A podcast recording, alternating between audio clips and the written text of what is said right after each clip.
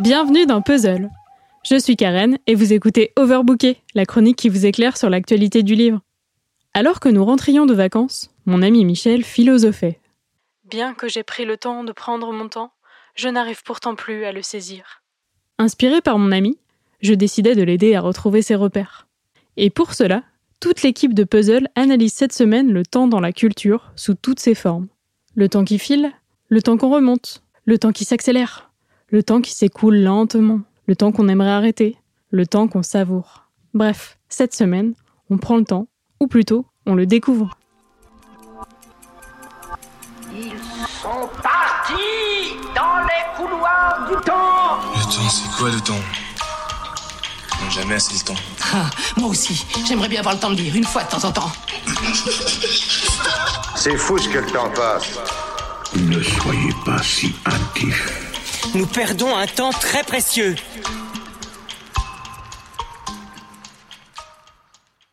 Aujourd'hui, je veux vous parler de poésie.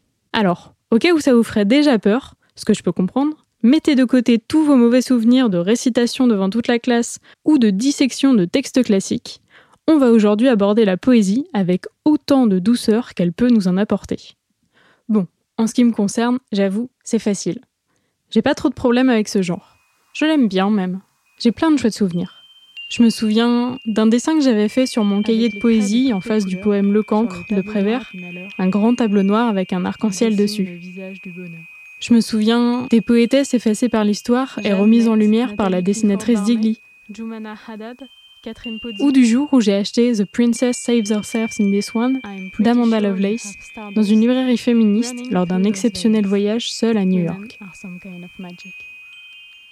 J'en ai acheté quelques-uns des recueils. Mais malgré tout, la poésie restait dans son étagère en attendant le moment où j'aurais le temps de la lire. Sauf qu'en fait, le temps, il faut le prendre. Sinon, il file, il s'écoule, il passe, et nous, on passe à autre chose. Et pourtant, dans le recueil que je vous propose aujourd'hui, le poète Karl Norak et la dessinatrice Kitty Crowther nous promettent des petits poèmes pour passer le temps.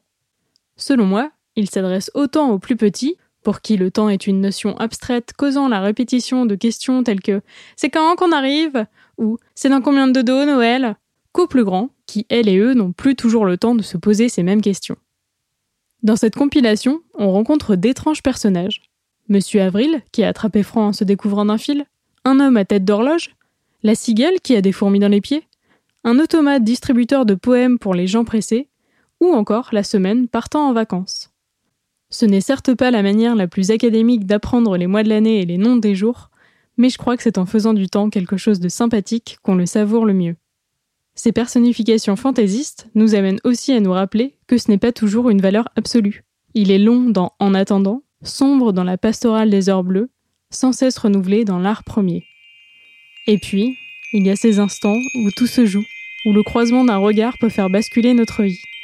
Ces instants si courts et pourtant si marquant, comme celui raconté dans Premier regard. Un battement d'aile de papillon peut changer l'avenir. Alors que dire du battement de tes cils Tu me regardes en riant et le futur n'a qu'à bien se tenir. Tous les instants vont par deux et prennent tout leur temps quand ils sont dans tes yeux. Ces poèmes doux et joyeux sont accompagnés des illustrations de Kitty Krauser qui les illuminent grâce au ton jaune et rouge de ses crayons de couleur. Quant à Karl Norak, poète belge très prolifique, vous le connaissez peut-être pour son ouvrage Les mots doux, où un petit écureuil cherche les mots pour dire à ses parents tout son amour. Je vous recommande d'ailleurs un autre de ses recueils, intitulé Poèmes de roche et de brume. Il y est aussi question de temps, mais plutôt de celui qu'on redoute plus vieux. Ici, la promesse est cependant engageante.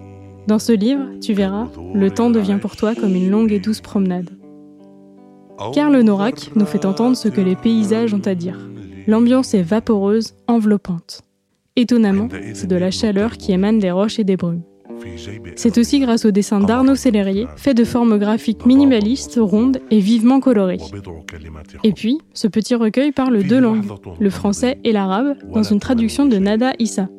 C'est le fruit du travail d'une maison d'édition marseillaise, le Port à Jauny, que je suis ravie d'avoir découverte et de vous faire découvrir. Elle édite des livres pour la jeunesse, poèmes, romans, albums ou recueils de nouvelles. Certains sont des traductions de titres publiés initialement en Égypte, au Liban ou encore au Soudan, tous édités en bilingue français-arabe. D'autres sont des créations, jouant parfois sur le double sens de lecture de ces deux langues, ou mettant en lumière des artistes méditerranéens. Enfin, certains de leurs livres sont disponibles dans de très belles versions sonores. Je vous propose d'écouter tout de suite un extrait de la traduction arabe de poèmes de Roche et de Brume, chanté par Farah Halimi.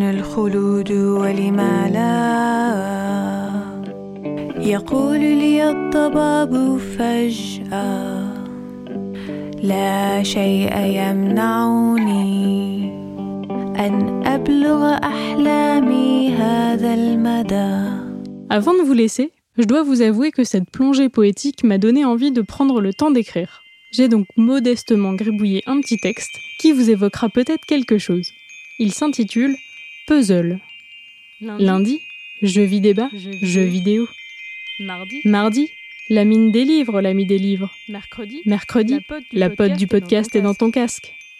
Jeudi, sur, la, piste, des, artistes. Vendredi, ciné martien. Samedi, balado, en balade. Dimanche, mélanger les pièces et recommencer, le puzzle. N'hésitez pas, vous aussi, à prendre le temps de laisser vagabonder vos idées et glisser votre crayon sur du papier. Sur ce, je vous laisse, Michel et moi, on doit remettre les pendules à l'heure. Demain, vous retrouverez Mary, qui continuera de dérouler le fil du temps. Et moi, je vous dis à la semaine prochaine.